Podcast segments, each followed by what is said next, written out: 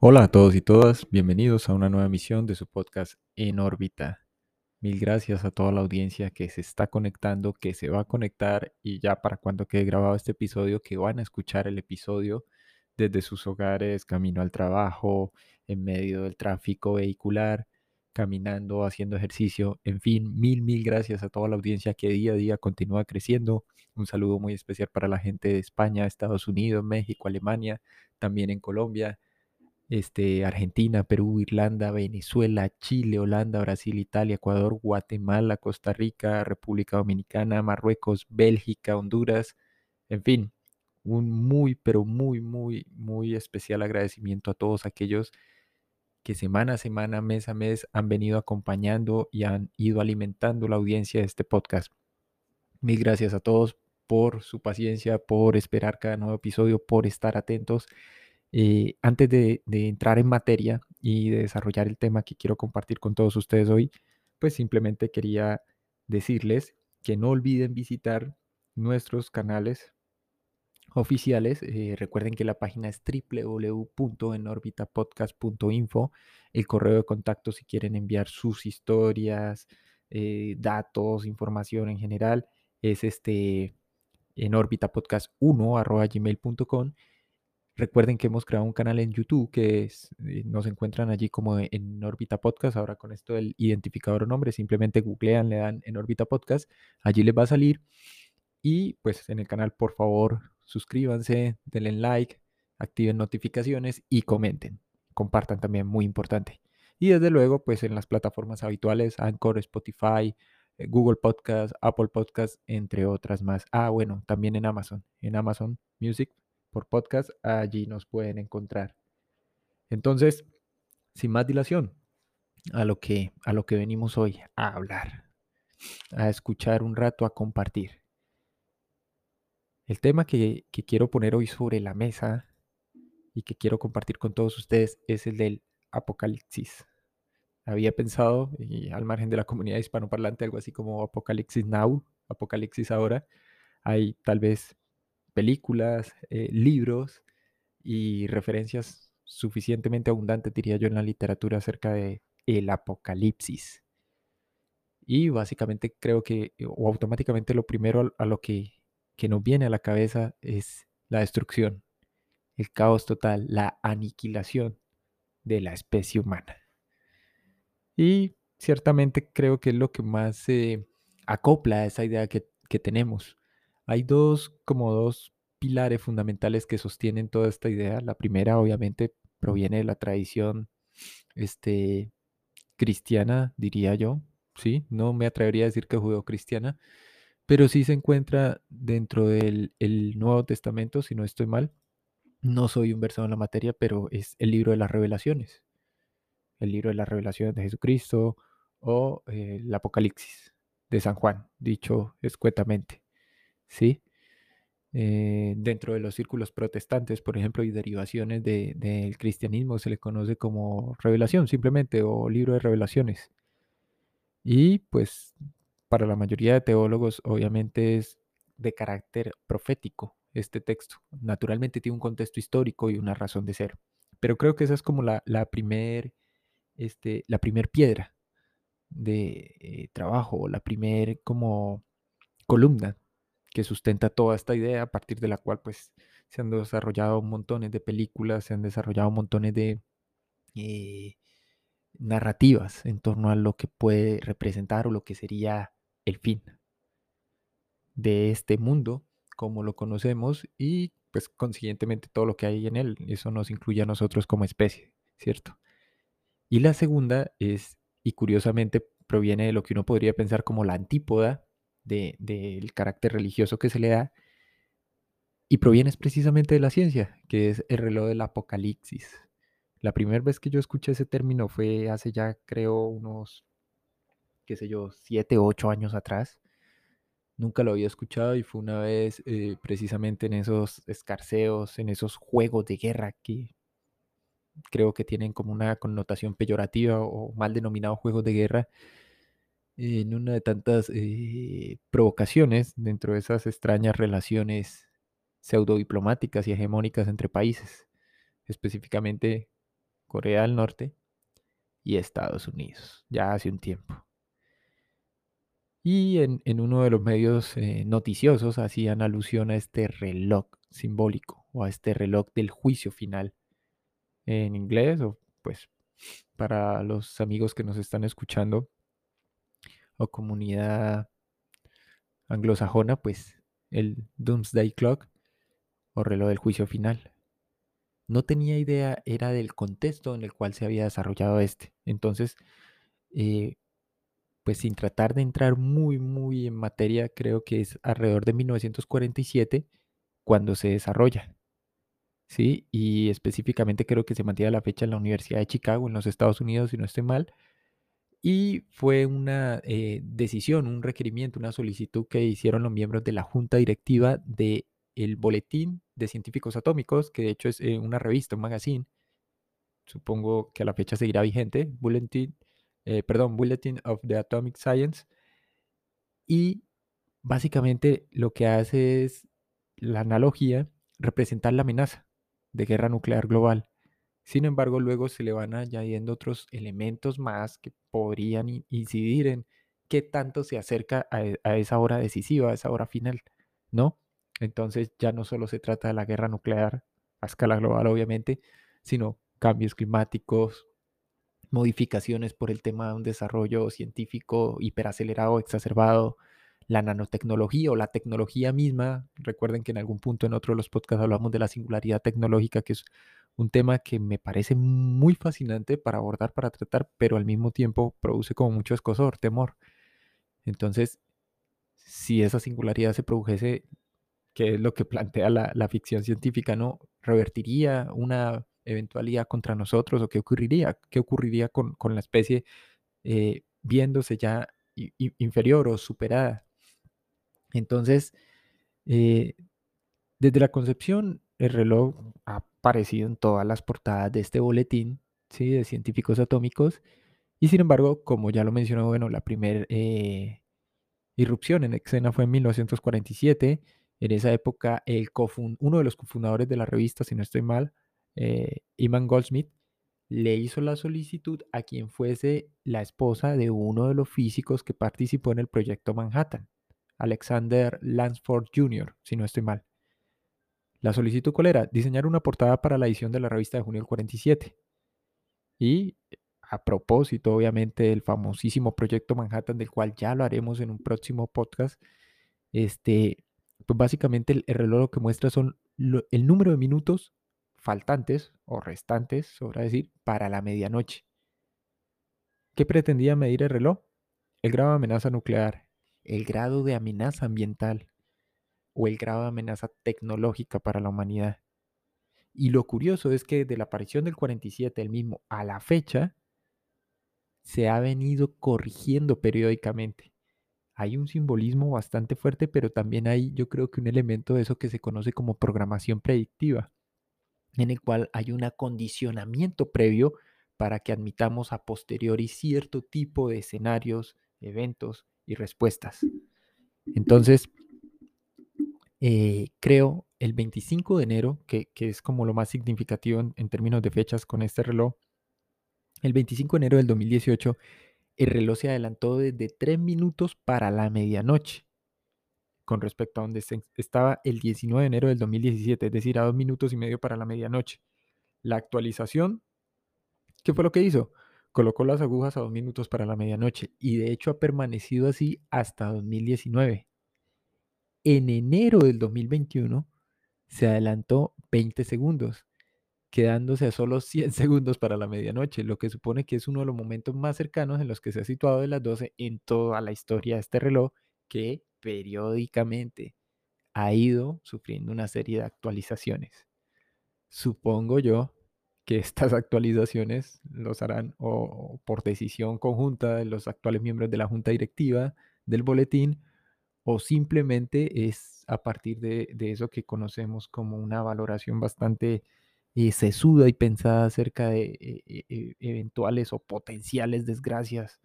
Y lo otro que, me hace pensar en el tema del porqué de las actualizaciones de este reloj del apocalipsis o del juicio final, pues también se vincula obviamente con con esto que se llama en Estados Unidos eh, catastrofismo. O creo que hay una disciplina que, que es literal así. Déjenme ya lo checo, lo verifico, no quiero equivocarme. Eh, ah, ok. Catastrofismo. Sí, es, es tal cual. El catastrofismo y eso da como origen, entre comillas, a una serie de, ¿cómo llamarlo? De disciplinas, ¿sí? Obviamente se parte una teoría científica que está vinculada con eh, eventos, cambios súbitos, repentinos, violentos en general. Y si no estoy mal, eh, mm, bueno, al principio está más que todo vinculada como al campo de la geología, la geofísica, para explicar el desarrollo y la evolución misma de la Tierra. Hay unos antecedentes obviamente que lo vinculan, pero ya luego creo que se extiende para, para intentar eh, como crear un modelo, un marco explicativo un poco más amplio de qué puede ocurrir o qué podría ocurrir. ¿Sí? Entonces, tenemos de un lado, con el espíritu religioso, si se quiere, el famoso libro de la, del Apocalipsis, del Apocalipsis de San Juan o el libro de las revelaciones, que tiene precisamente esa interpretación profética y que obviamente, hay que decirlo, es tal vez uno de los textos con mayor riqueza o carga simbólica en, todo lo que se conoce como la Biblia. Aquí quiero, digamos, desprenderme un poco tal vez de, las interpretaciones de una línea, una vertiente en particular, ¿sí? de las tradiciones eh, cristianas y más bien referirme a, la carga obviamente simbólica que hay de, y de la cual, digamos, se han hecho, creo yo, suficientes estudios de carácter teológico. ¿sí?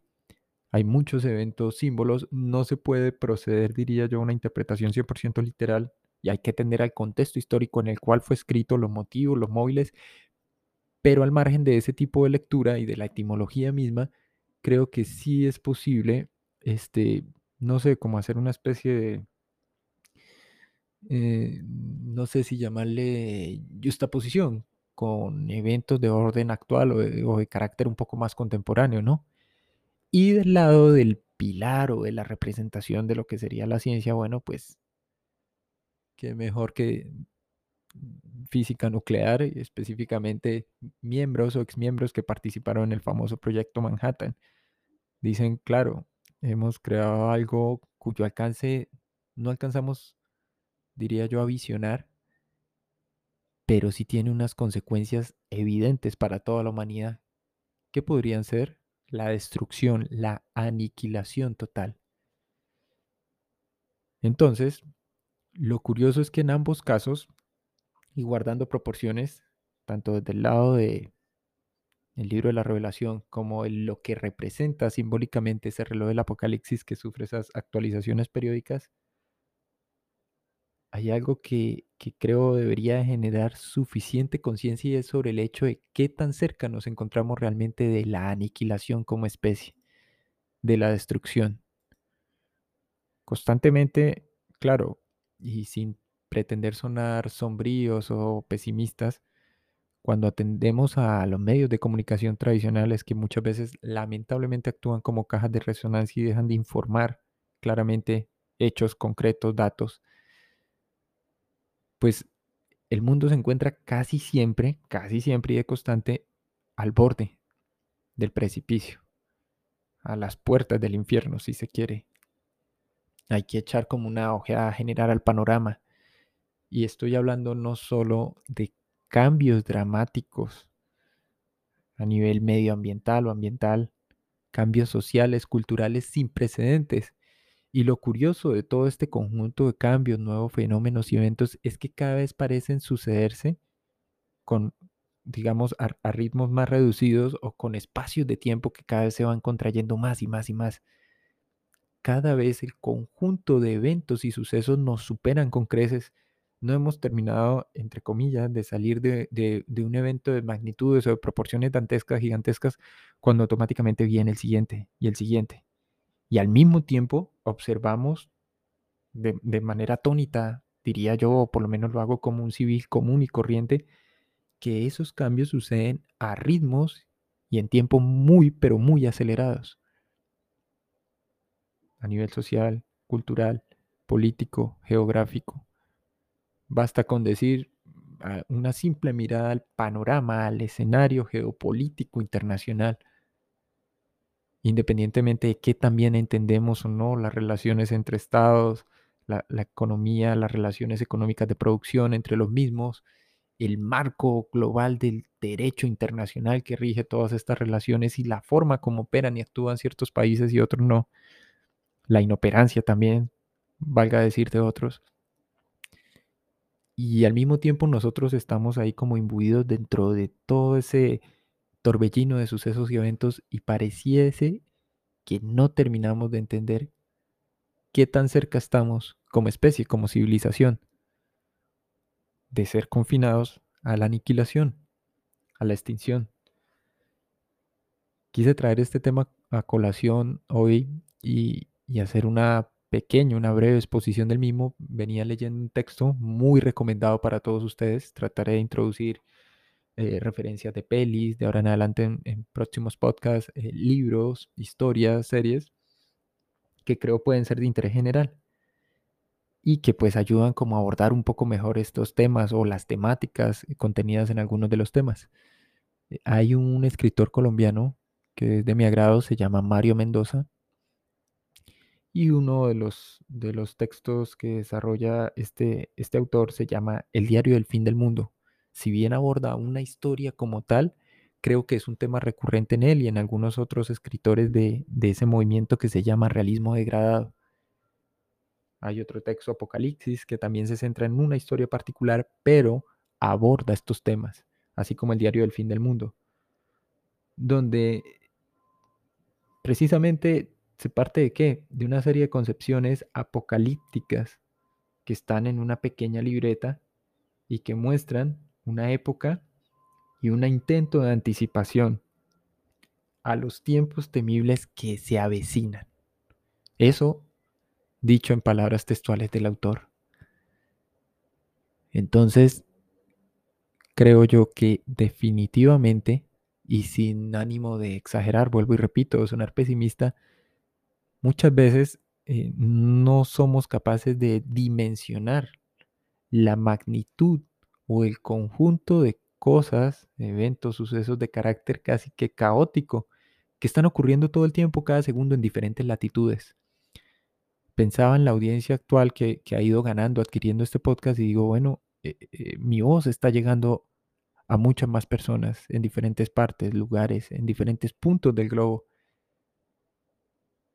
Y sin embargo, si tuviese una interacción más directa con todos estos individuos, con todas estas personas que se toman el tiempo y la molestia de escuchar, probablemente comenzaría a recibir un feedback o una retroalimentación mucho más grande o de mayor volumen o densidad acerca de las cosas que ellos están percibiendo, interpretando, viendo, observando y que están ocurriendo en este instante en cada uno de sus respectivos países. Claro que los medios informan, claro que los medios filtran, pero también tergiversan y modifican. Entonces, estar enterado de todo, todo el tiempo, se vuelve también casi que imposible por la cantidad, por el volumen de datos. Esos datos son una síntesis, son una expresión sintetizada de la cantidad de eh, eventos. Y muchos de estos eventos tienen ese carácter eh, apocalíptico, si se quiere, o catastrófico. Eventos naturales vinculados a cambios y modificaciones fuertes, robustas a nivel ambiental. Eventos sociales relacionados con caos, agitación y convulsión de las sociedades. ¿Sí? Eventos de carácter bélico vinculados con extrañas relaciones o tejidos de relaciones entre naciones, donde, donde el, interés común pareciera desaparecer porque ya el interés no es la vida o la preservación de la vida como tal, sino bajo amenaza la extinción y aniquilación de unos cuantos o tal vez de todos. Ese es, ese es básicamente el tema que quería compartir hoy con todos ustedes. Creo que a justo mitad de semana es y cerrando ya año 2022, un, tema que probablemente se vuelva recurrente, que se pueda desarrollar, tiene muchísimas líneas y vertientes como de acción. Una vez más, mil gracias a todos por escuchar. Muy, muy agradecido con toda la audiencia, con todas las personas. Recuerden seguirnos en YouTube, en Spotify, en Apple Podcast, en los diferentes medios para aquellos que deseen colaborar si les gusta mi trabajo. También nos encuentran en PayPal. Sus donaciones serán muy bien recibidas. Y nos vemos en una próxima emisión. Gracias.